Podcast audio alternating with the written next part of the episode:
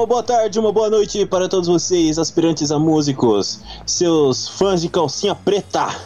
Estamos aqui com mais um Música de Merda, com convidados especiais, olha aí que belezinha. Estou eu aqui, o seu host, o, o querido açougueiro ou Nico, chame como preferir. Temos nossos convidados mais do que especiais, que são o Abel e o Peixoto. Podem se apresentar, meus queridos. Salve galera, beleza? Sou o Abel, é, sou vocal da Pedra do Reino Animal, faço as composições aí e organizo shows também, né? Apresentações aí das bandas da região. Salve galera, aqui é o Peixoto, sou o baterista da Pedra do Reino Animal e estamos aí desde o começo fazendo é, as músicas e os eventos aí da região. Aê, muito, muito, muito obrigado. Nós estamos aqui com o nosso ilustre host do Porcaria Podcast, o nosso querido Havaiana Jones. Os caras. Eu tava comendo mó cheetos aqui, mó gostoso, mano. Que bom que você me chamou depois dos caras, porra. Fiquei até com vergonha. Mas é aí, aí, caralho, porra. Aqui sou eu, ah, aqui pra, pra participar do Música de Merda com vocês. Só alegria. Abraços. Quero mandar um salve aí pro Bruno Hernandes. Quero mandar um salve aí pra Beazinha. É, pra Júlia Ribeiro da Silva Pinto. E eu quero mandar um salve especial para duas pessoas. Uma é Gabriela Tagiri e outra é o grande Bossa. beijo pro be, beijo pro Bossa e é isso aí. Caraca, maluco roubou um dos meus salves, mano, ó. Ma maldito, hein? E nós estamos aqui também com o nosso querido Davi Pinho, o judeu mais lindo da região. Opa, boa noite, boa, bom dia, boa tarde, boa noite, todos estão assistindo. Gostaria de mandar um salve para o meu amigo Rian Gabriel, que a gente joga quase todo dia. Caralho, mano, os caras é gamer. Olha os Pô, antissemitas aí. beijo aí, Rian Gabriel aí. Pelo amor de Deus, pare de ter amizade com o Davi Pinho, tá? Que esse cara aí é problemático. Eu falo assim porque eu tenho certeza que no futuro a gente vai ser processado e não vai ser uma coisa que eu falei, vai ser por coisa dele. Será? Não, se, não se pegarem o, o WhatsApp de, do Davi, mano, porra, o cara já vai ser preso em sete países diferentes, mano. O Davi Pinho tá sendo procurado pelo Silas Malafaia e mais outros três caras aí. Eu sou inimigo do cristianismo e do judaísmo. Foda. Meu Deus, olha os caras.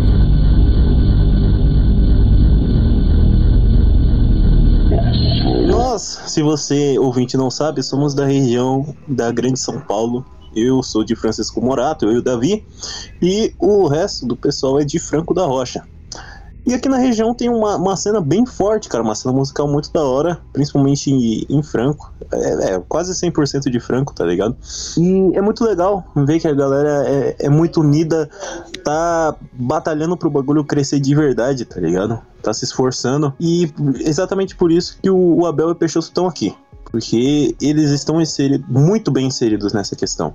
E, inclusive, o Abel, que eu conhecia faz uma cota já. Já, já vi tocando aí em vários lugares. O cara é foda, mano. Então, Puxa saco, puxa saco. É, também acho. Olha os caras, mano. Não, acho fantástico. Eu, eu assino embaixo com, com o Nico fazendo isso aí. Porque eu, como roqueiro base desde sempre, eu acho que é muito, foi, é muito legal, principalmente pra molecada nova que tá ouvindo aí. E que vai nos shows, porque a gente vê que o parque tem muita gente nova, e isso é legal, e principalmente nas questões dos eventos, assim, quando toca todo mundo, é bom que dá uma engajada. Eu acho que funciona e dá mais vontade da molecada juntar bandas pra fazer, porque eu acho que isso que falta principalmente, porque hoje em dia parece que a galera largou de mão essa porra, entendeu? Isso que é, que é, que é triste, né? Ah, com certeza, mano. E, né? Porque a questão é o seguinte, né, cara? É, o que dá o segmento pro rock and roll, né? Vamos dizer assim, é a juventude, quem vem, tá ligado? Então não adianta ficar só os tiozão lá fazendo rock e, tipo, a molecada com vontade de fazer e não fazer porra nenhuma e não ter um apoio, né, musical e, e etc, assim, né? Pra desenvolver a cena, né? entendeu? Porque o som, ele vem da juventude mesmo. O rock and roll é rebeldia, cara. Acima de tudo, tá ligado? Antes de mais nada, né? Então, assim, nada mais rebelde do que a juventude, mano. Exato, é o famoso chutar a porta do quarto assim, puto, porque o pai não deu a mesada, né? Mas aí tudo bem. não tem problema. Não, mas se você for parar pra pensar, o, o tiozão conservador do rock, sabe, faz coisa bem mais é, é, bem mais ridícula do que isso. E a gente precisa do movimento é, de uma galera que tá afim de é, aderir a esse, esse novo ambiente de novas artes, sem querer ficar naquela coisa já ultrapassada.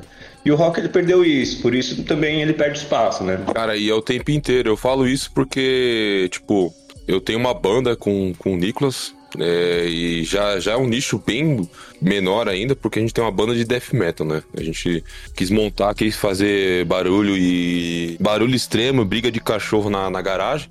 E pra, pra, pra gente é um negócio que a gente fica, cara. Nossas inspirações é tipo, ah, vamos tocar, eu quero meter o, o, o, dedo na ferida mesmo, vou berrar, vou fazer. morder a canela de quem que tiver aqui, cara. Porque eu acho que é. Eu acho que é isso. Eu acho que o jovem eu acho que tá muito acanhado e o velho tá muito saudosista. Eu acho que esse é um problema muito sério no rock and roll atualmente também. Né? bastante a ideia que que faz com que não tenha mais bandas assim da galera mais jovem exatamente pro, pro, a galera que tá aí sendo muito saudosista, eles ficam meio que cortando a onda da galera mais jovem, não dá espaço, tá ligado? Então acaba com que o pessoal mais jovem se sinta até intimidado com essa situação, tá ligado?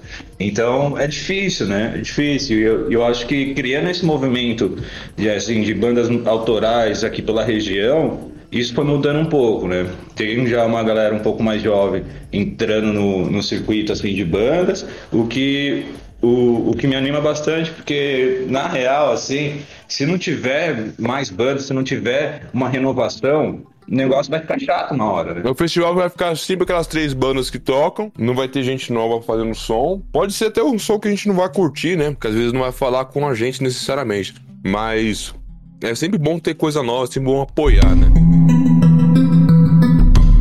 Tipo, falando dessa questão do, da galera jovem, eu acho, eu vou fazer uma pergunta que tem relação provavelmente com a juventude de vocês. Como que vocês começaram a se interessar assim por essa questão de adentrar realmente a cena e de perceber que vocês podiam fazer algo ali, que vocês podiam modificar, expressar o que vocês queriam por ali? Bom, a questão assim, deu, deu começar musicalmente, né? Foi mais a questão jovem mesmo. Rebeldia, querer fazer som, né, meu? Era moleque e tal.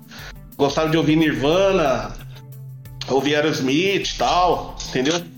É, assim, na verdade eu ouvia muito aquelas bandas heavy metal, né? No começo, tipo Iron Maiden, Aerosmith e tal, hard rock, entendeu? E aí eu parei assim, tipo, mano, quando eu ouvi Nirvana, o bagulho já foi tipo um lance que eu já me identifiquei, tá ligado? Aí eu lembro que a galera falava, ah, mano, falava de Ramones assim, Ramones era um negócio assim que, que sempre foi meio discriminado, né? No meio rock and roll. E aí quando eu comecei a ouvir Ramones, cara, foi uma paixão é, a primeira ouvida, assim, tá ligado? Então, tipo, eu me encontrei muito na pegada de som, de rebeldia, fui tentar entender o que os caras faziam de som, tá ligado? E, e como é que era a ideia dos caras, saber o que é movimento punk e tal, né? Que foi onde eu comecei mesmo a me inserir musicalmente, culturalmente, né? Na, na, na cena musical. Então, tipo assim, a minha história é um pouco longa, né? Mas com Antagônicos, assim, eu toquei 14 anos. 14 não, 12 anos, entendeu? Eu comecei a tocar, eu tinha 14, tá? Eu fiz sons aqui em Franco, né? É, essa primeira banda se chamava The Punks of Street, que foi o que a gente tocou no Franco do Rock aqui.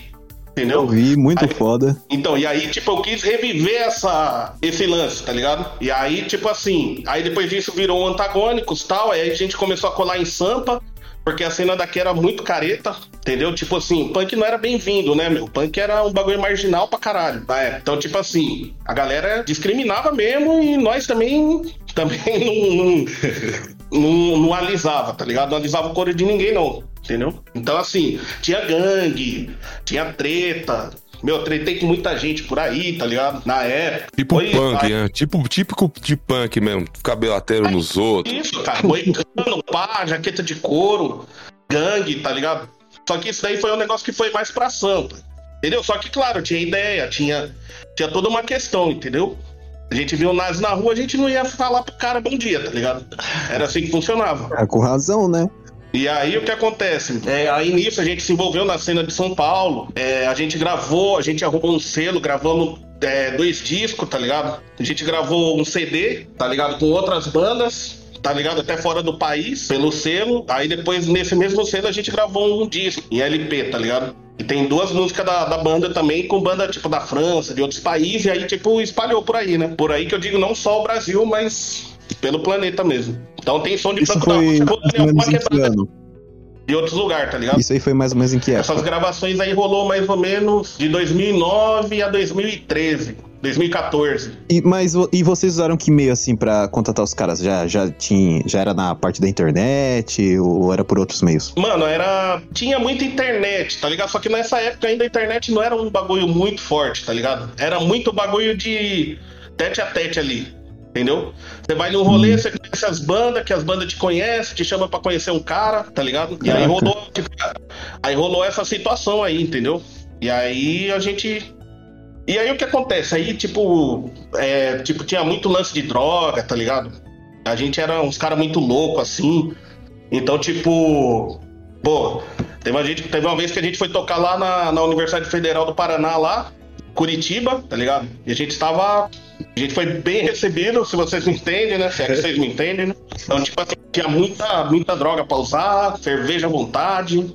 Deu pra gente curtir legal, tá ligado? Só que nisso você tá ligado, né, meu? Que as drogas é um negócio que fica, que vai e vem, né? Então, tipo assim, na hora é da hora, mas depois vai levando a outras consequências, né? Tipo assim, a pessoa fica depressiva e tal, assim, teve muito problema interno na banda, a galera não começou a se entender mais, tá ligado? E aí, daí caminhou pro final, tá ligado? E assim, o selo tinha muita vontade de continuar trabalhando com nós, só que a gente era muito... Muito vagabundo, né? Na verdade, na real era bem isso. Preguiça de, de tocar as coisas, é isso? Não, mano, porque a gente tocava, que a gente era muito louco mesmo, os caras não aguentavam, mano. Entendeu? A gente chegava lá e. E tipo assim. Você toca louco, cara, o, bagulho não fica tão bom, tá ligado? Não é um bagulho tão dedicado, Vixe. entendeu? E aí Pô, você se quer se. Mas é. Eu vou, eu vou, eu vou. eu- Eu sou assim, eu sou direto. Mas é, é- era cachaça, droga e, e rolava nos bagulho pesado no backstage, era isso? Ou. Exatamente isso aí. Sexo, drogas, rock and roll e confusão. Era isso. A nossa, a nossa ideia era essa. É porque não tinha sexo no meio, né? Fala aí. Tô, tô brincando. Sexo pior que tinha, cara. Pior que Ah, a gente é, legal. ainda por aí. Incrivelmente, né? É. E Ah, mas aí que é foda, mano. É legal pra caralho. E aí na, na, na situação foi isso. Aí, aí não teve mais como, ficou insustentável, tá ligado? Aí o, os caras mudou, uns caras casou, tá ligado? E aí eu fiquei nessa de à toa por aí. Entendeu? Aí foi quando eu conheci o Peixoto, conheci o, o, o Jackson, que o Jackson conheceu o Peixoto tal, e aí a gente foi e, e mudou. E aí eu quis mudar toda a situação, né? Porque eu vinha de um som pesado. E aí eu falei, não, cara, vou começar a tocar tá ligado? Bossa nova. Eu saí do, do punk extremo pra ir pra outro som, MPB. Tá ligado? Indie. Aí fazia um som mais hardcore, você tá falando? Isso, fazia som hardcore e quase um crossover, tá ligado? Puta, muito louco. É foda pra caralho. Então, e aí o que acontece? Tanto que tem um- um- o próximo disco aí da Pedra, que a gente já gravou aqui, ele vai ser nessa pegada, tá ligado? Vai ser tipo um revival de algumas músicas do Antagônicos que eu vou gravar na Pedra, né? que eu já gravei. né? Eu acho do caralho, porque assim, eu, crossover, hardcore é um. Eu, eu não sou muito chegado em punk, de fato. Tirando Ramones, eu acho que. Puta, Ramones não tem como, porque eu via quando moleque. Mas crossover, hardcore, assim, eu sou mais pesado, até mesmo mais berrado, mais nervoso mesmo. É uma coisa que eu, eu tenho como, como pessoa. E é, e é muito foda parar a pensar que vocês chegaram o Pedra, por exemplo, e até mesmo a Vila do Refúgio, que vocês tocam, e é, é um som mais de fato introspectivo. E aí eu queria perguntar, como que vocês foram para um negócio você até contou de uma maneira assim, mas pra você, como que foi essa coisa de, tipo, um som mais cuspir na cara dos outros, pra um negócio mais. Quando você escuta, parece que tá, tá pegando você por dentro, assim, em vez de só por fora, saca? Porque quando tá. Eu sinto quando eu tô no, no punk, quando tá no, no negócio mais pesado, assim, mais nervoso, eu, eu sinto muito ah, o meu físico e a- a- as coisas sendo, deixando ser levadas. Aí quando eu escuto um som mais introspectivo, para mim é muito o que conversa comigo por, pelo meu interno, sabe? Como que foi para você isso aí? Cara, então, o lance foi o seguinte, né, cara? É a ruptura, né, mano? Na época foi uma ruptura muito forte para mim, cara. Então, tipo, a ideia era procurar um bagulho que, que fugisse do que eu já tinha feito, tá ligado? Então, tipo assim, eu tava há 12 anos tocando um som arregaçado, vivendo a juventude no extremo ali. Entendeu? Aí eu falei, não, agora, tipo assim, tem uma Fly V, encostei a Fly V, vi um violão de nylon lá, tá ligado? Um de Jorge. E aí foi onde eu comecei a trabalhar no som, cara. Entendeu? E aí essa questão de de, tipo, veio meio que natural, assim, tá ligado? Eu não queria mais fazer parte daquele passado, tá ligado? Não que eu não goste ou que eu parei de curtir, mas é porque eu, eu precisava renovar a minha, a minha própria questão musical, tá ligado? A questão pessoal também. Entendeu? Você vê por dentro, acho que eu entendo o que você, você, você quer dizer. Tá ligado? É, é um negócio que é meio complexo, assim, de explicar. É, tá e, não, é foda, porque isso, é, até mesmo essa coisa de você ter o autoconhecimento, o momento de separar e pensar, meio que reflete no som, né? E isso, isso é do caralho, pra mim é muito foda. Sabe? Pra mim, bandas, mim, bandas, eu tenho um exemplo de uma banda que, que eu e o Nicolas a gente curte pra caralho, que é o Mastodon que se você for pegar os dois primeiros álbuns, são os três primeiros álbuns assim deles, são álbuns muito, muito, muito pesados assim, tipo estranhos no som. E aí você pega o quarto álbum, que é o meu favorito, ele entra para um som que ele ainda tem um peso, só que é algo que parece que conversa com o interno, sabe? É um negócio muito. Até o conceito do álbum é bizarro. É uma, é uma... Pra mim, é, é, Quando foge da curva e ele fala até mesmo com o que o, artista quer falar, eu acho do caralho. Eu acho que toda essa.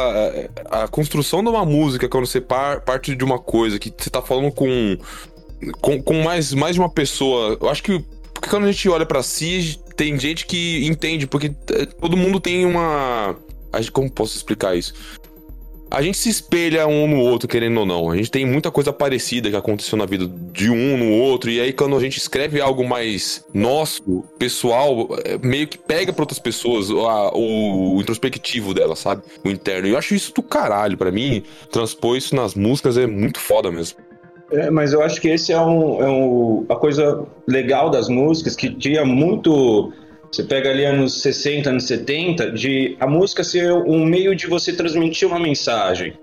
E eu entendo totalmente é, essa ideia que você acabou de dizer, que às vezes o cara conta uma realidade que é exatamente a sua. E é um cara, sei lá, quando eu, as primeiras vezes que eu ouvi Nirvana também, eu achei assim genial. Eu fui procurar a tradução da letra e é um cara lá da região de Seattle, Estados Unidos. Eu aqui, Franco da Rocha, Brasil, tá ligado? Não tem nada a ver, mas na hora que você vai ver ali a letra do cara, o cara, tipo, meio que conta uma parte da sua vida. É uma vivência que é próxima e, e, é, e é esse elo de ligação entre a música e o ouvinte que eu acho importante também. Porque você, com, você começa a transmitir coisas que pra, muita gente, assim, é, o cara acha que é só ele que vive aquilo, tá ligado? Aí você vê alguém cantando aquilo, você fala, cara, tipo, é minha vida isso daí. Eu acho isso uma, uma das coisas muito importantes. E o Abel, ele veio com uma, com uma bagagem já de, de compor já num, numa, numa ideia um pouco mais poética, uma ideia que realmente vai te pegar ali é, por dentro, você vai se envolver mais com o som, né? Aí, aí que eu acho que é uma das coisas mais importantes, assim. Aí, é, questão sonora, a gente tentou mesclar um pouco das coisas que a gente começou a ouvir som diferente e um pouco das nossas raízes. Tanto ele ali com punk, o Jackson que estava no começo com a gente, que vinha de uma pegada mais indie.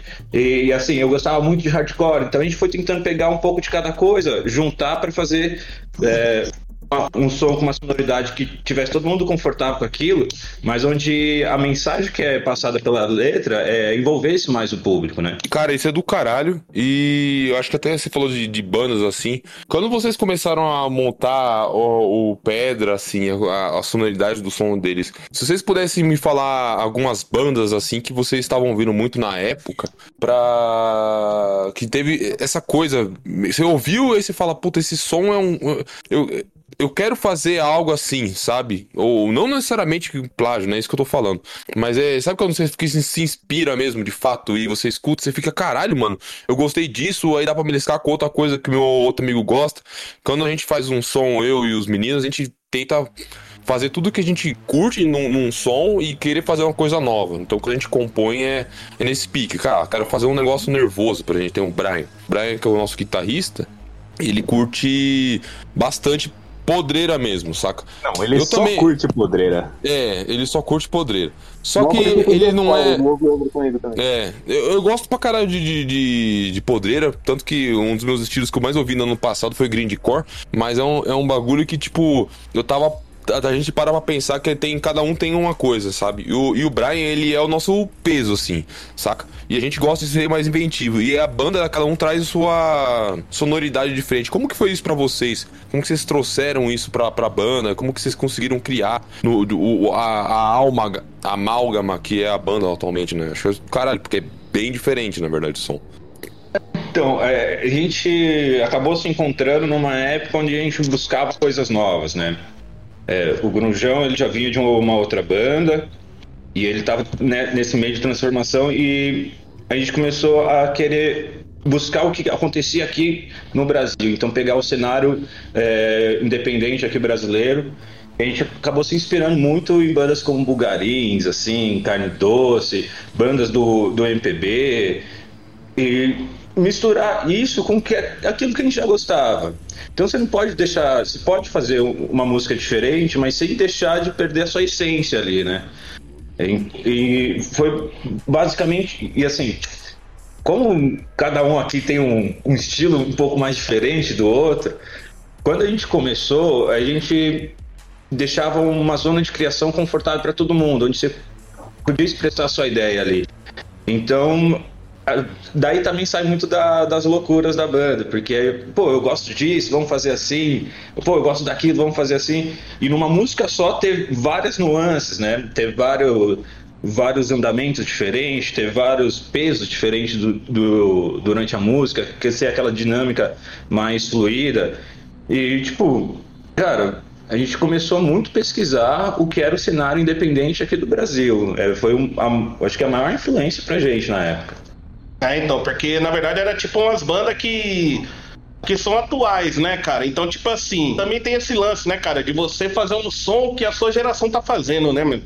Eu acho que conta muito isso. Tipo assim, você pega nossas influências, tipo Ventre, né, que nem o Peixoto falou, Carne Doce, Bulgarins, Terno Rei, tá ligado? É. Ífero, saca? Então são os caras assim que você, você puxa o espectro musical e, e, idade. Vivência eu não posso falar, mas tipo isso, tá ligado?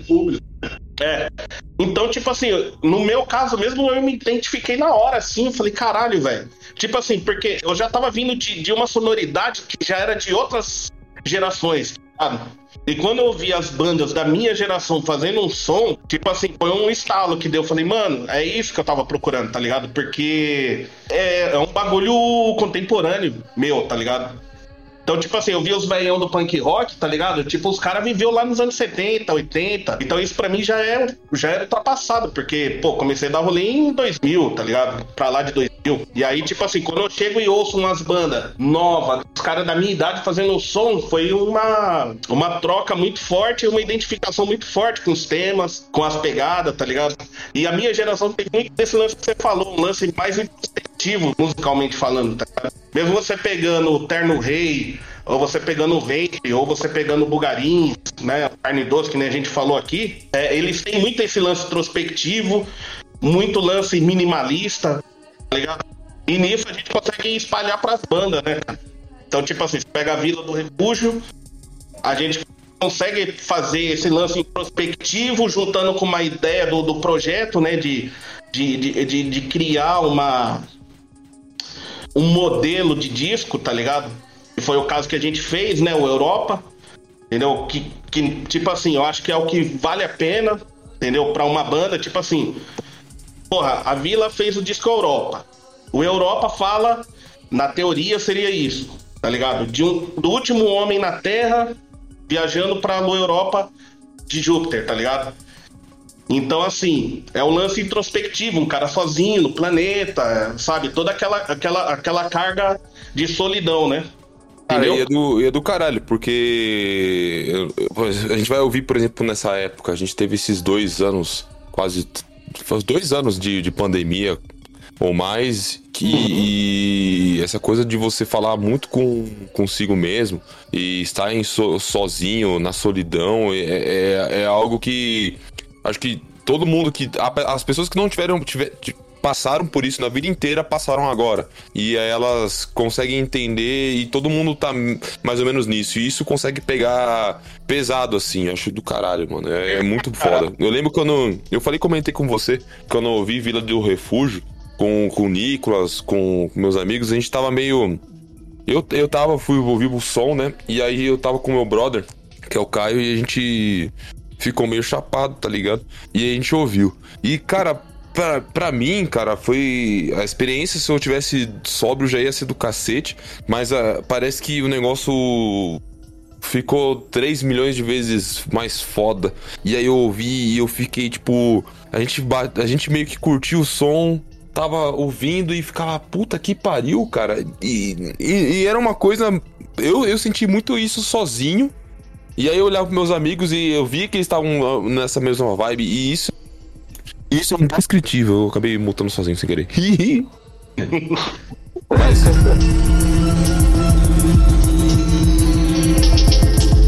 Quando vocês estão compondo, seja voz, uma, uma linha assim, mas acho que principalmente na, na instrumentalidade da questão, como que vocês esperam atingir o o ouvinte, sabe? Tipo, na hora de montar algo, além da questão técnica, como que vocês chegam num som para transmitir um sentimento, uma ideia ou coisa do tipo? Ah, cara, eu acho que isso flui um pouco naturalmente na pedra, por causa que, como eu falei, a gente sempre teve uma ideia de de estar tá confortável tocando, sabe? Não, a gente nunca pensou muito nessa ideia de é, vamos fazer o que o pessoal quer ouvir. Então, a gente sempre teve muito liberdade para criar as coisas do jeito que você, você gostaria de, de desenvolvê-las ali. E, na real, assim, a gente, a gente sempre pensou um pouco mais que a ligação com o público seria na parte da letra, assim, a sonoridade, a gente sempre teve uma ideia de vir com uma coisa um pouco mais nova, né? Uma coisa que fosse pensado pela gente ali e de, um, de uma sonoridade onde a gente se sentisse satisfeito. Então, por, assim, ainda mais no começo, a gente não, não pensava muito se o pessoal ia gostar daquela sonoridade, sabe? A gente achava que a gente atingiria mais na letra mesmo, né? Então toda essa aderência foi de forma mais orgânica. É, foi, cara. Foi. Ah, é porque assim, na verdade, a nuance da música, né, cara, ela vem muito mais da letra também, tá ligado? Que a letra é aquela. A letra ela vai, vai fazendo a curva de rio ali, tá ligado? Ela que vai guiando todas as paradas, tá ligado? Nós é tipo um barco e a música, a letra é o rio, tá ligado? A gente só vai seguindo a nuance dela ali. Aí tem altos e baixos. Por exemplo, você pega a última Fênix, que é uma música que fala sobre questões ambientais, tá ligado? Da destruição do meio ambiente pelo homem. Então ela tem várias nuances, assim, tá ligado? Ela tem uma pegada mais agressiva, aí de repente ela fica numa parada mais calma. E ela tem muita pegada assim de. Aí eu falo desse último pássaro que voa no mundo aí, tá ligado? E aí, tipo, ele fica nessa nuance, tá ligado? Do ódio que foi causado nesse pássaro porque ele passou por por tudo isso, tá ligado? O mundo tá totalmente destruído, degradado. Aí na parte que a Amanda canta, que dá uma leveza, que a música sobe, fica mais alta, assim, tá ligado? Fica mais leve. Aí é tipo uma lembrança. E aí, de repente, ele acorda pra real e vê que, tipo, o mundo tá totalmente degradado de novo. Aí a sonoridade cai de novo, tá ligado? Então, por isso que eu digo, nós é um barco e a letra é um, um rio que a gente vai nadando nele sem saber o que tem direito ali, tá ligado? Caralho, que analogia louca da porra. Mas eu gostei pra porra, muito louco. Fala aí, Nico. Cara, perdão se eu tô meio desligado, eu tô, tô escutando vocês e, e tá dando. É, tipo a vibe que eu, que eu senti no, no. no show, tá ligado? Ah. Não sei se eu tô ligando as coisas. Uh, Não, mano, você tá usando muita, muita jamba aí, tá falando merda. Fica quieto aí.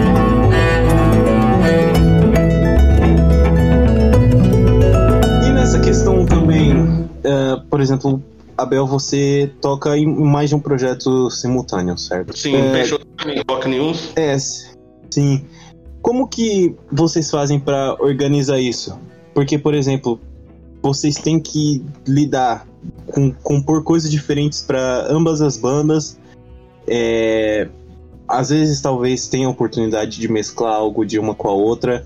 Vocês têm que conciliar isso, por exemplo, questão de tempo, porque de, de modo algum é, é fácil manter mais de uma banda. Eu mesmo, tipo, ativa, eu tenho o, a, o João de Death Metal, eu sou. Eu tô. Não sei, é, ainda não anunciaram, né? Mas eu tô tocando com outros caras também. E, mas eu queria saber de vocês, como é que é essa questão de organização de vocês? Cara, assim, na questão de tipo, tocar em outros projetos, né? Principalmente que nem eu toco na Pedra e na Vila, é, são mundos diferentes, cara. É estranho falar isso, mas é, são diferentes, mas são parecidos também, tá ligado?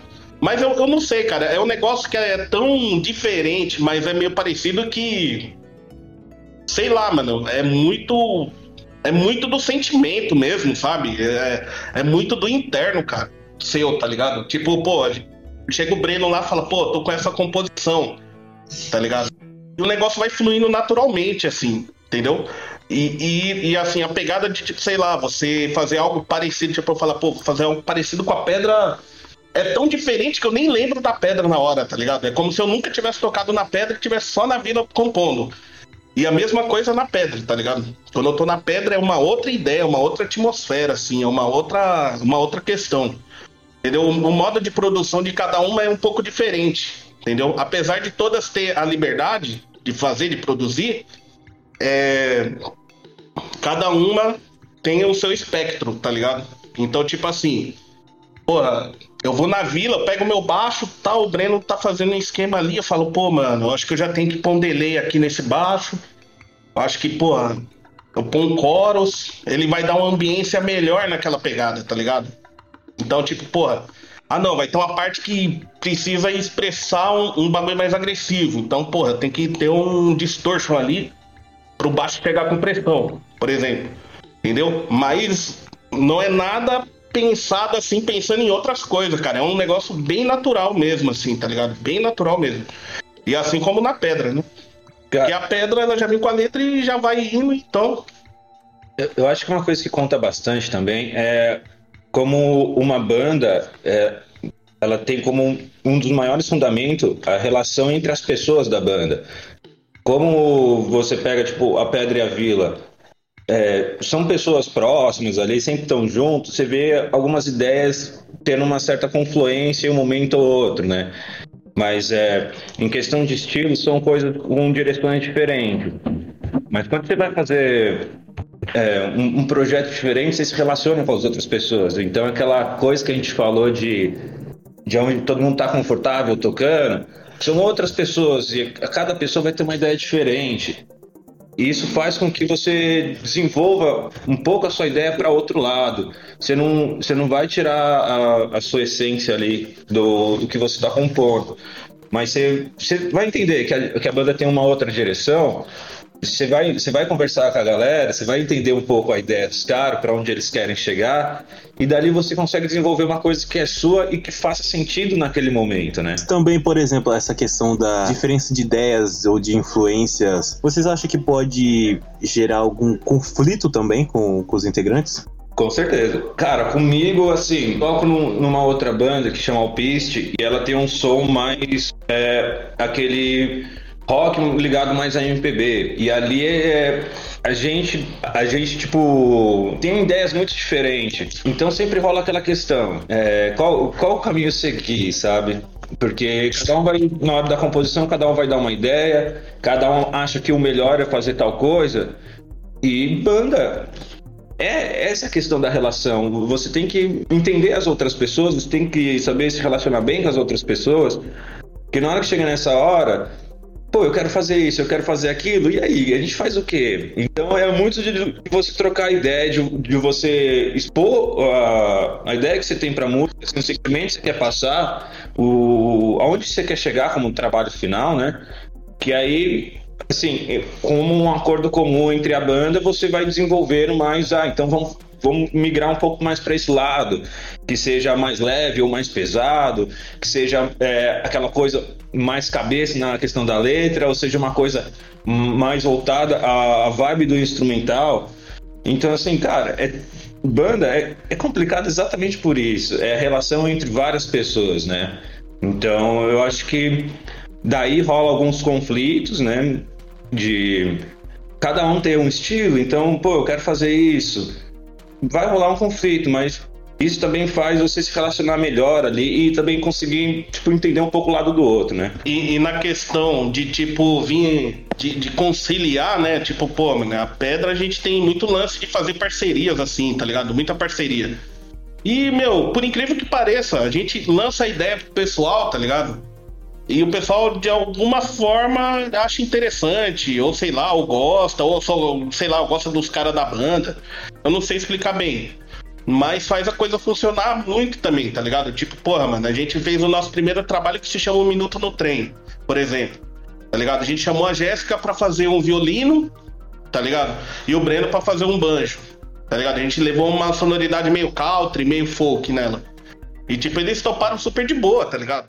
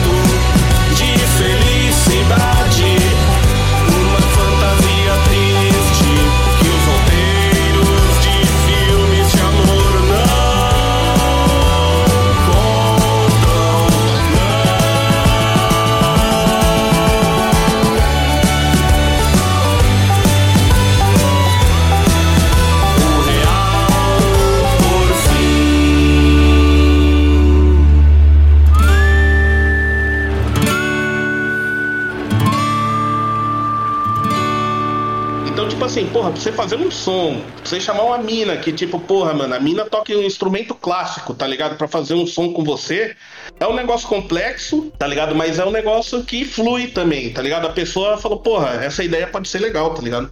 Assim como a gente fez com a oficina de percussão, que a gente gravou a Dentes de Leão, tá ligado? Assim como esse trabalho novo que a gente tá fazendo uma live session do nosso disco A Tempestade do Isolamento, entendeu? Pô, a gente chamou mais três integrantes de fora, tá ligado? A gente chamou o Renan, que é da Blooming Blue, o Breno da Vila, tá ligado? E a Amanda, que ela toca violão MPB, tá ligado? Então, tipo assim, a galera. Mostrei a ideia do disco, tá ligado? A galera gostou e falou, pô, vamos fazer. Tá? Tem muito lance do, do, respeito e do profissional, tá ligado? Também que a gente preza muito isso, tá ligado? A gente respeita os músicos, Tipo, se a gente chamar alguém pra fazer um trampo com nós, a gente vai dar sempre o nosso melhor, sempre o, o melhor possível a gente vai fazer pro, pra ser vantajoso pra pessoa que tá fazendo também, tá ligado? Porque é uma troca, né, meu? A pessoa ela tá oferecendo o tempo dela e, e, e a experiência musical dela pra somar com a gente, então no mínimo que a gente tem que fazer é retribuir esse trabalho de uma maneira muito boa, tá ligado? Eu ia falar uma coisa que eu acho muito foda. Que, tipo, acho que explorar novos horizontes, mexendo outros tipos de instrumento. É, é, é, sempre legal ter essa coisa da experimentação, eu acho muito foda. Eu acho que é, é eu, eu, curto muito essa coisa quando você vai fazer uma collab, né? Com, com algum artista diferente, porque você meio que cria uma música que não é mais só sua, cara fica uma coisa muito em conjunto e a música ela melhora por conta das experiências diferentes que cada um tem ali. E isso, isso é do caralho, principalmente quando você sai da sua bolha. Por exemplo, você tem uma banda e você chama um cara que tem uma experiência com country, tipo, no bruto. O cara só toca country. Aí você chama para tocar um negócio. Ele vai aprender uma coisa com você, você aprende com ele, que pode trazer até pra outras músicas futuras para ambos. Eu acho isso muito foda. E essa coisa da inventividade me lembrou artistas até de outros estilos, vai. O Power Metal, o Angra fez isso. Vou até puxar isso pro Davi. Porque o Davi, ele, ele curte essas aspira, ele gosta desses power metal farofa ah, do caralho aí. Mano, o Angra fez muito disso, de misturar, de renovar. Se você pega, por exemplo, com o André Matos, lá no. Teve o Holy Land, que pegou muito da sonoridade brasileira. Foi o primeiro álbum a ter muito disso, aliás. Aí depois muda totalmente também, que é o Fireworks, que vem depois, né? É o Fireworks. Fireworks tem o Lisbon, né? Isso. É, também é uma sonoridade mais diferente. E depois vem do Falasque com o Temple of Shadows, que é muito diferente. O Angra soube muito bem se reinventar. É, então, é bem isso mesmo, cara. Tipo, você pega o Sepultura também, que tem umas pegadas assim que joga muita percussão, né? Você pega o Nação Zumbi, tá ligado? Então, uhum. assim, é uma terra, tipo assim, muito bem é, contemplada pela música, tá ligado? E aí a gente puxa de tudo isso, cara. E também tem a questão de você saber usar o que está no, no seu alcance, né? É, como vocês disseram, a, a, região aqui de Franco, Caieiras, Morato, é uma região rica de músicas, tá ligado?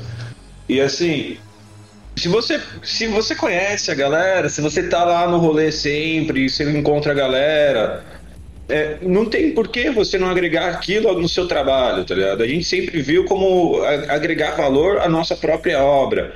E como vocês disseram também, as pessoas que vêm fazer algum trabalho com a gente, é, elas de uma certa forma, elas se sentem contempladas, elas ficam felizes e do mesmo jeito que a gente vai dar o máximo, elas também querem dar o melhor ali, elas também vão ajudar na, na depois na questão da divulgação, elas também vão ajudar a mostrar para outras pessoas da, da própria região para melhorar assim.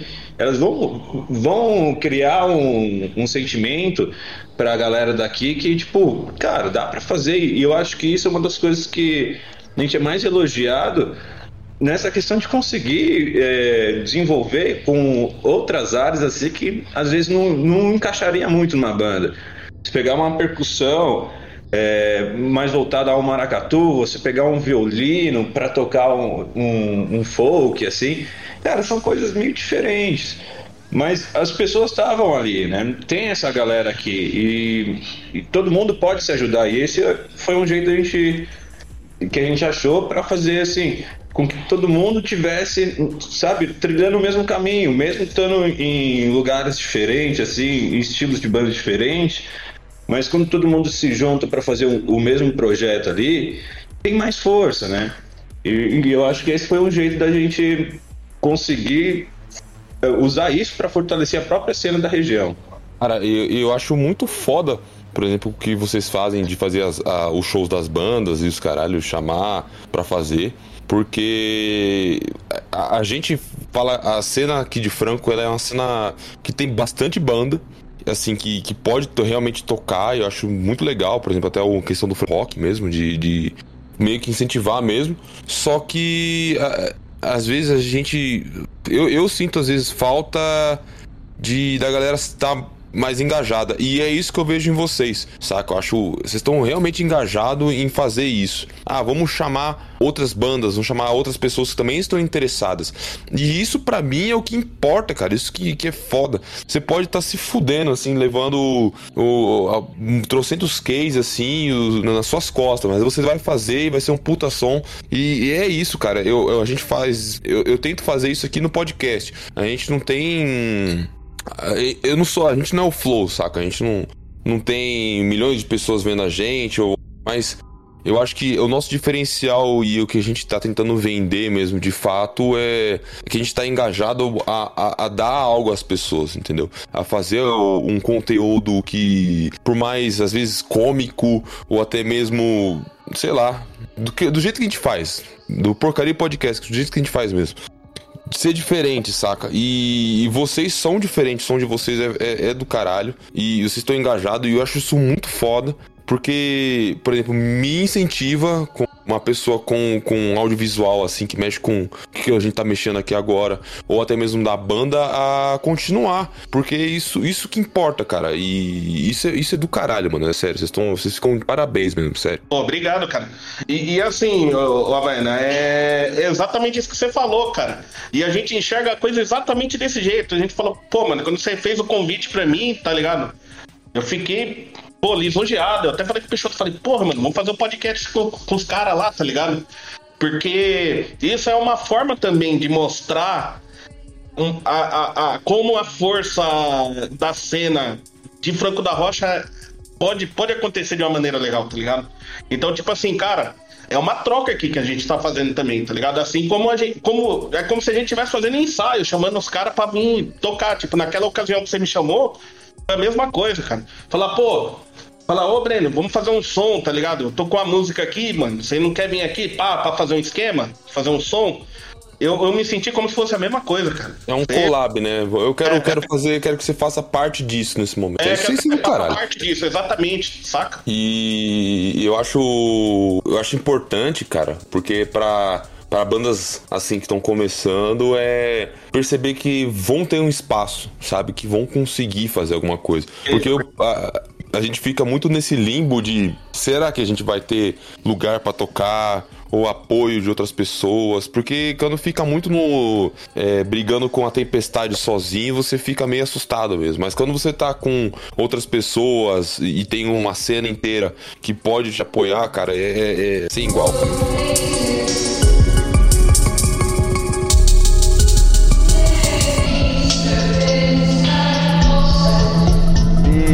Fazer um show diferente atrapalha vocês na hora de conseguir mais shows, por ser algo de um nicho menor e uma cena que já é menor, assim? Cara, na, na verdade, assim, não. É, porque o mercado musical no Brasil, musical assim, do audiovisual por inteiro, ele é complicado. Você tem grandes monopólios é, que a gente considera como mainstream, né? E o que sobra é muito pouca coisa. Então, assim, você vai achar que o mercado aqui da região é pequeno, mas quando você chegar no centro de Sampa, não foge disso, tá ligado? É São Paulo é uma cidade maior, então, assim, o pequeno para eles vai ser um maior do que a região, tudo. Mas é, qualquer trabalho que você faça, você cria um certo currículo, um, um certo portfólio ali para conversar com, outros, com outras pessoas, com outros lugares, tudo para você fazer. E a gente também a gente está muito ligado à questão cultural da cidade. Então, a gente mexe muito com essas, com essas coisas de edital e a gente gosta assim que qualquer show que a gente faça, a gente consiga englobar outro tipo de arte junto, né? O, o que sempre aumenta o, o seu portfólio, o que sempre aumenta a, o, a sua representatividade para a região, assim. Então, cara, eu. Por mais assim. Que seja estranho alguns rolês aí, nunca atrapalhou a gente, não. Acho que pelo contrário, isso sempre ajudou, porque para um lugar onde não tem nada, a gente começou a fazer evento aqui, e começou a desenvolver mais assim o número de bandas que tinha na região cara, sempre foi agregando mais, sempre foi abrindo mais espaço, sempre quem tava meio reticente de cair ideia foi dando mais espaço. Até o Franco do Rock voltando aí, depois de muitos anos aí, foi até uma surpresa, cara. Mas isso vem. é, volta por causa disso, que tem mais bandas, mais pessoas querendo fazer. E. Cara, então, assim, eu acho que o que faltava aqui na região era alguém colocar a cara e fazer. Por mais, é, por mais é, nível de dificuldade seja grande aqui, seja complicado de você fazer alguma coisa, quando você faz, você vê que vem uma galera, você vê que a galera tá feliz por ter aquilo, você vê que, que vem uma galera até diversa, assim, um, um público que você não, nem espera que venha. Eles colam porque, cara, aqui não tem muita coisa não, mano. Não tem como você fugir um pouco dessa ideia de músicas mainstream, assim, sertanejo, funk. Rolê é rolê, né, cara? É, rolê é rolê. E é aquela coisa que você tinha dito. Às vezes você, sabe, nem é seu estilo de, de som que tá, que tá rolando ali. Mas você vai porque é rolê, cara. É o único que tem na cidade. É, é só aquela galera que faz alguma coisa. Então, assim, isso nunca atrapalhou a gente, não. Pelo contrário, sempre ajudou bastante. É, e a gente sempre teve essa questão, assim, de, de até misturar mesmo, tá ligado? Falar, pô, mano, o áudio zumbi mesmo. Pô, vocês estão ligados, né? Os caras tocam tipo new metal e tal. E é Entendeu? um som mais misturado com Rage Against, misturado É, com um nu metal e Express um Filho. tal. Saca? E tipo assim, pô, mano, os caras ali de lá de Morato que toca na Possessão Ija e tal, fez um evento lá, tá ligado? Pô, não, vamos chamar os caras da pedra pra tocar, tá ligado? Então, assim, os caras não vê um limite musical assim, fala, porra, é diferente, ou vai ficar estranho. Porque todo mundo fala a mesma língua, né? E, e agrega, né? E agrega. na região, pela, pela escassez, né? é, pela falta de qualquer tipo de rolê, quando você faz um, mesmo que assim, as bandas sejam diversas, o público que você traz é um público que tá querendo ver coisa nova. Então, mano, nem é o meu estilo, mas, porra, os caras subiram lá, tocaram bem, representaram, sabe? Gostei, mas nem é o meu estilo, assim. Às vezes nem é uma coisa que eu vou ouvir em casa, mas, assim, é, é um rolê que, que é de respeito. Você- vê que assim, todo mundo que tá ali, todo mundo que tá nesse meio assim, é um pessoal muito muito disposto a fazer, fazer as coisas funcionarem, né? Então, cara, eu acho que isso é um- uma das coisas que faz ter um movimento aqui, né? Os caras eles se unem por um bem maior, né? Tipo, a gente sempre vê em que a galera que curte bandas mais, sei lá, conhecidas, que sempre tem aquela treta. Por exemplo, no- já vi em alguns pro- programas até de questão, ah, é, os caras do, do heavy metal contra o- os punks, coisa do tipo. E acabou que meio que deixou isso um pouco de lado, né? Porque, tipo, porra, ao mesmo tempo no, no Franco do Rock que eu via, sei lá, uns tiozão muito louco de motoclube lá, doidão. Você viu uns mano meio mais, mais quietinho pra galera mais. que curte uma parada mais tranquila. Porra, da hora pra caralho, mano. Às vezes aparece até os, os Soraboy. E aparece os Noia também, pô, é mó legal, cara. pra mim, a melhor coisa de qualquer rolê de rock é o mendigo que começa a dançar. Pra mim, Pô, aquilo é ali, eu sensacional. paro tudo. Eu paro tudo. Eu, eu tô ouvindo a música, eu, pa... eu estou ouvindo, eu continuo ouvindo a música. Mas eu começo a curtir o mendigo. O mendigo tá ali dançando, tá lá no movimento, assim. Porra, melhor ainda é quando começa a fazer um moche e o mendigo tá no meio. Porra, aí é perfeito, cara. É, Ele é o amante mais né, sincero do que tá ali, mano. Não, mas é, cara, assim, como que você vai conseguir conversar com um público diferente? Porque o rock ele acabou parando ne- nessa, nessa base do tiozão motoclube, igual você falou, fazendo aquele som todo mundo já É, conhece. rock de boteco, ACDC, a porra toda. Como que você vai convencer a galera mais jovem a, a colar se você não coloca um ambiente assim mais diverso? Se você não ampliar um pouco seu espectro, você vai ficar muito preso a uma ideia só. Quando a gente começou a fazer evento e a gente começou a tipo querer mesclar bastante as bandas, você vê que o público que chegou pra ver uma banda tal, ele acabou curtindo a outra banda. E aumenta o público, você vê que a galera tá preocupada em ter mais aquele rolê motoclube dos caras mais conservador, aqueles caras mais chatos, saudosistas, tudo, que fica implicando com qualquer coisa, tá ligado? O Cairo Manen, porra. É, chega na ponta do palco e fala, "Ei, não vai tocar um ACDC não? Aí é foda, mas assim, quando não tem muito. Quando você cria um ambiente legal, você vai atrair pessoas diversas. Então, assim, o nosso público começou. É, a gente começou a ter ideia que o nosso público era jovem também. Porque a gente foi fazer um. Cada, cada rolê que a gente faz sempre tem mais gente diversa.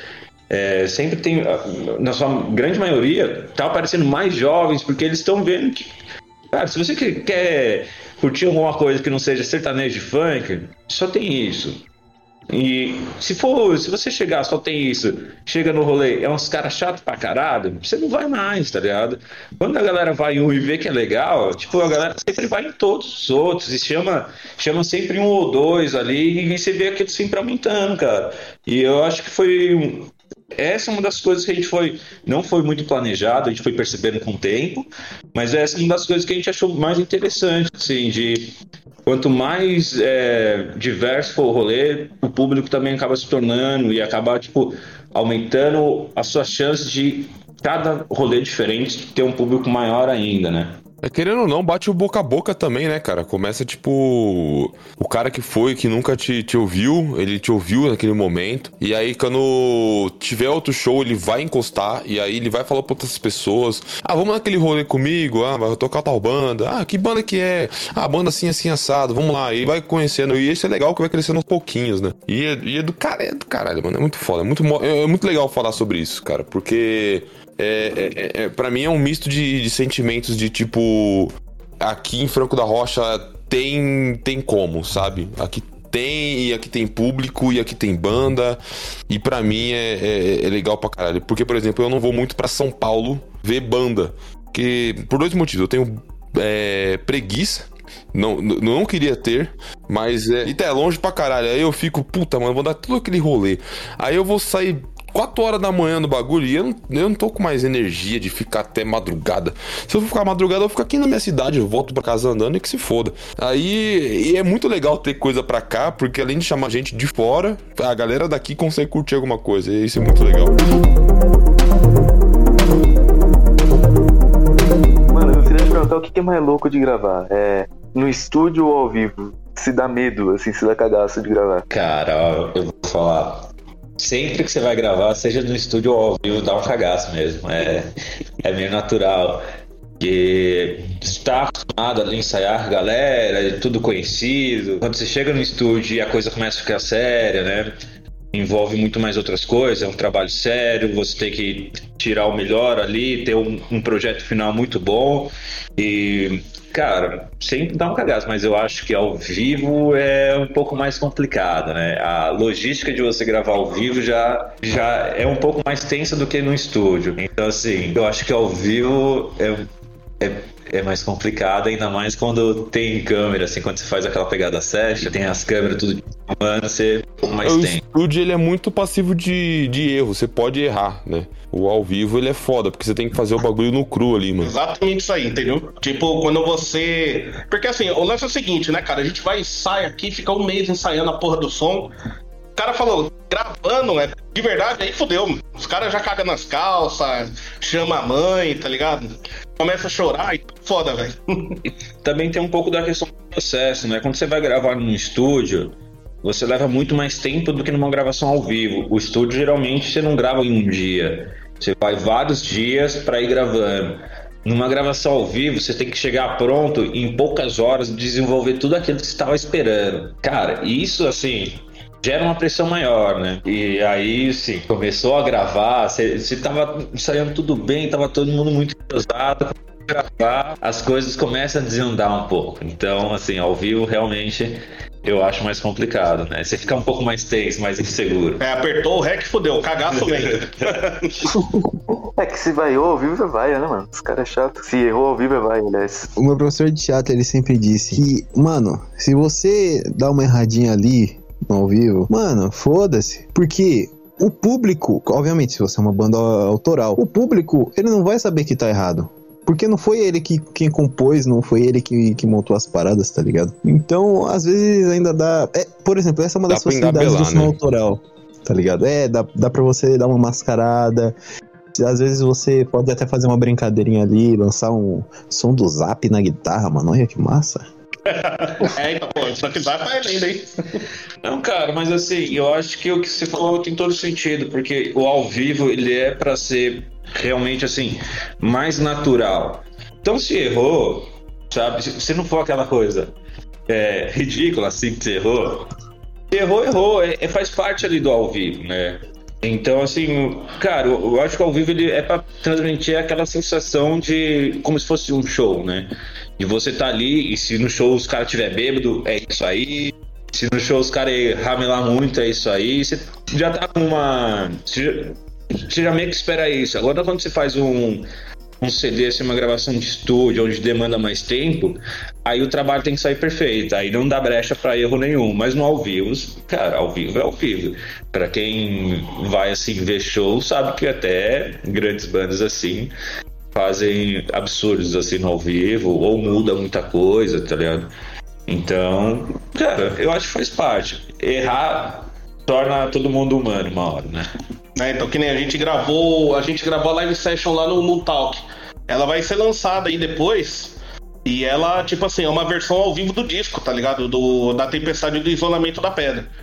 Então, tipo assim, tem erro, tá ligado? Mas é quase, tá ligado? Assim, você percebe, os caras que tocam percebem, mas realmente tem todo esse lance. O público não vai perceber, tá ligado? Porque não é um erro tão grave, a gente ensaiou, se preparou muito pra fazer, entendeu? Mas o cagaço acontece, não tem jeito, tá ligado? Às vezes você erra ali e tal, você dá uma brechinha ali, porque ao vivo é isso mesmo, tá ligado? É um registro do momento. Sim, o ao vivo é a coisa mais bela que existe. Caras, o papo está maravilhoso, está glorioso, mas teremos que finalizar o episódio, infelizmente. Nossa, cara, mano. Ah, Que pena, não? Meu, uma grande honra ter vocês aqui. Vocês são incríveis, mano. Pô, a gente agradece muito pela oportunidade aí do Porcaria Podcast aí de falar com a gente, tá ligado? Tipo, mano, a gente tá aqui pra somar sempre, tá ligado? E é isso aí, mano. E continua o trabalho de vocês aí porque tá foda pra caralho. É, não, é isso que eu ia falar. A gente agradece o espaço, mas assim, se tem espaço, que tem alguém fazer, É. né, cara? E, então, assim, é, eu me sinto muito feliz tanto por estar participando, ah, por ter o podcast também. Tá, mano. Por Só de vocês fazer a parada aí já, já, mano, já é um esquema que já tá além de muita coisa aí. Por ter essa Sofrimento, dor, depressão, é, várias noites sem dormir, às vezes passando mal. Normal. É, é, é uma coisa que eu, eu acho legal, vocês- eu agradeço muito pelo que vocês estão falando, porque a gente vê que tá. tá tem. Tem fruto, entendeu? Isso que é, isso é do caralho, porque a gente, eu, eu e o Nicolas, assim, quase principalmente aqui, a gente se esforça pra caralho pra trazer conteúdo. Eu, o Nicolas, o Patrick também, que é o nosso desenhista. E a gente começou a aumentar a equipe de que, que a gente tá fazendo, né? De chamar mais gente pra. Ah, mano, vocês querem participar? Ah, eu quero, eu quero fazer tal coisa. Vai fazer. Tanto que o Pinha aqui tá gra- gravando com a gente. E tá sendo, cara, muito, muito, muito, muito legal esse final de ano começou. E, cara, só tenho a agradecer. E pra. Acho que o Nicolas ele vai, ele vai concordar com isso. Pra, pra gente é um prazer ter vocês aqui. Porque o lei que vocês fazem há um tempo já em Franco é, um, é uma coisa do caralho, cara. Eu, eu acompanhei assim, de longe, meio quietinho, mas eu, eu tava vendo, sabe? E é que eu, eu sou mais. eu- eu- demora pra eu, eu me abrir, mas quando eu me abro, eu me abro, sabe? É me- Demora um pouquinho. Tô ligado, hora. Não, cara, mas eu acho que é isso aí. Mas o que você falou aí de depressão, tá todo fugido, eu achava que isso daí era só a vida mesmo. Mas, cara, assim, o, o que eu acho mais legal é que é, na região, assim, é, é difícil, é, é muito difícil você ter a coragem de começar alguma coisa, tá ligado? Quando a gente começou com o evento, foi assim. Eu não esperava muita coisa, hoje eu já espero. Mas, cara, eu acho muito importante ter diversos meios de artes aqui na região para que tenha mais essa eh, confluência do público, tá ligado? Do público que ouve uma música, conseguir co- entender essa vibe do podcast, começar a ouvir um podcast ou migrar para outro ramo da arte, cara. Eu acho que se a gente não fizer, cara, na região aqui o bagulho vai meio que morrer mesmo, hein? Tem que ter, né? Tem que dar o cara, as caras tapas, cara. Com Isso no começo é dolorido, ah, no meio é dolorido, no, no, no final dolorido. No mais a gente, a gente faz acontecer, cara. É isso que, que, que importa. Eu acho que. Vocês têm algum última ressalva, algum último salve, algum abraço pra mandar? Eu vou mandar o Nicolas também. Aí eu, é, o espaço de vocês, se quiserem. Ah, escutem tal música, tal, tal banda, tal álbum. Fiquem à vontade. É de vocês. Beleza. Bom, vou mandar um salve assim para todos que, que fizeram parte né, de uma maneira indireta ou direta da pedra. Saca? Desde a mina que fez uma maquiagem pro nosso clipe, ou até a galera que participou pra tocar, né? Porque é foda, muita gente, e aí a gente acaba, pode acabar esquecendo de agradecer alguém, né? Agradecer a vocês pela oportunidade mais uma vez, saca? E e eu acho que é isso aí, mano. As Franco da Rocha tem muito pra, pra mostrar, mano. Tá ligado? Pra, pro São, pra São Paulo, pro Brasil. E, é isso, cara. A gente tá aí pra somar mesmo. É, eu- queria só agradecer, assim, a galera que fez, que sempre ajudou a gente a, a criar esse movimento, assim, a- ajudou muito a gente no- nos eventos que a gente fez e a galera que tá aí até hoje, né? Que tá fazendo, é, que se dispõe a, a dar cara a tapa, igual a gente falou, para fazer algo diferente aqui pra região, que é uma região, assim, que se você for analisar bem, tem grandes artistas, mas muito pouco espaço, né? E quando você cria um coletivo assim pra galera é, demonstrar a sua arte, assim, eu acho que isso agregou muito valor de alguns anos pra cá aqui pra região, cara. Então eu só tenho a agradecer essa galera e certamente a vocês aí por ter chamado a gente. E aí, mano, tipo assim, só pra dar um recado aí pra galera, que é o seguinte, a gente da pedra, né, eu vou me mudar e tal, e aí provavelmente a pedra vai entrar em hiato, taca? E, e aí eu ia falar pra galera assim, os trabalhos não pararam, tá ligado? A gente gravou uma session no, no, no estúdio Montauk, a gente vai lançar essa session, vai ficar como um trabalho de segmento depois, tá ligado? A gente vai lançar alguns meses depois quando já tiver mudado. Tem o disco que eu tô gravando aqui no estúdio do Peixoto também, um novo disco da Pedra, tá ligado? Que também vai ser lançado provavelmente no segundo semestre desse ano, em uma pegada mais agressiva tal.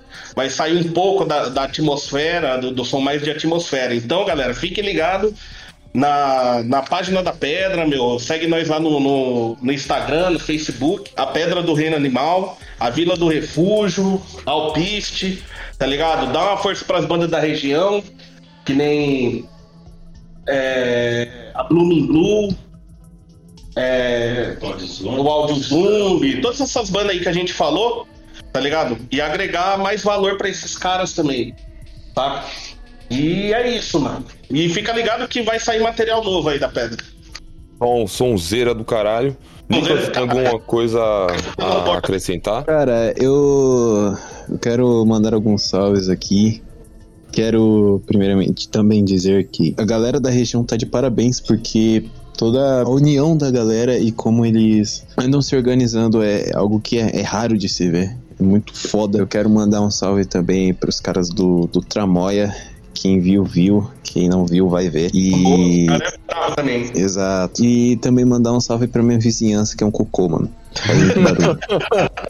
Eu quero, eu quero mandar um salve pra todo mundo que tá aqui. Eu quero mandar um salve pra minha mina que tá aqui do meu lado, enchendo a merda do meu. Mentira.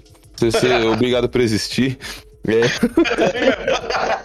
Eu quero mandar um abraço pra, pra eu do futuro que vai editar o episódio. É isso aí, meu filho. Vai ficar bom.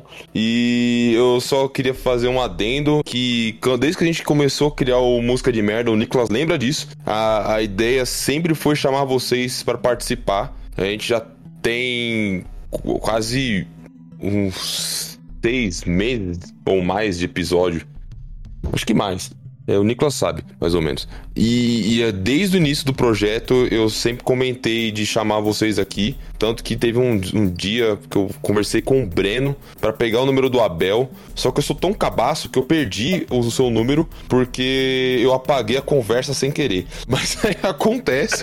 Pelo menos tá aqui, a gente vai aproveitar. Eu quero mandar um abraço pro Regis, que tá fazendo a thumbnail que vocês vão ver aí, que vai ficar do caralho. E é isso. Nicolas, dá um beijo final aí e tchau. Ah, você já deu o beijo final, cara. Mas eu quero que você dê o beijo final. Então, pra todos os ouvintes, um beijo.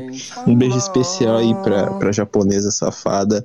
Um beijo pro, pro Bolsa Brocha Diabético. E um beijo pro Davi Pinho. Adeus, amigos.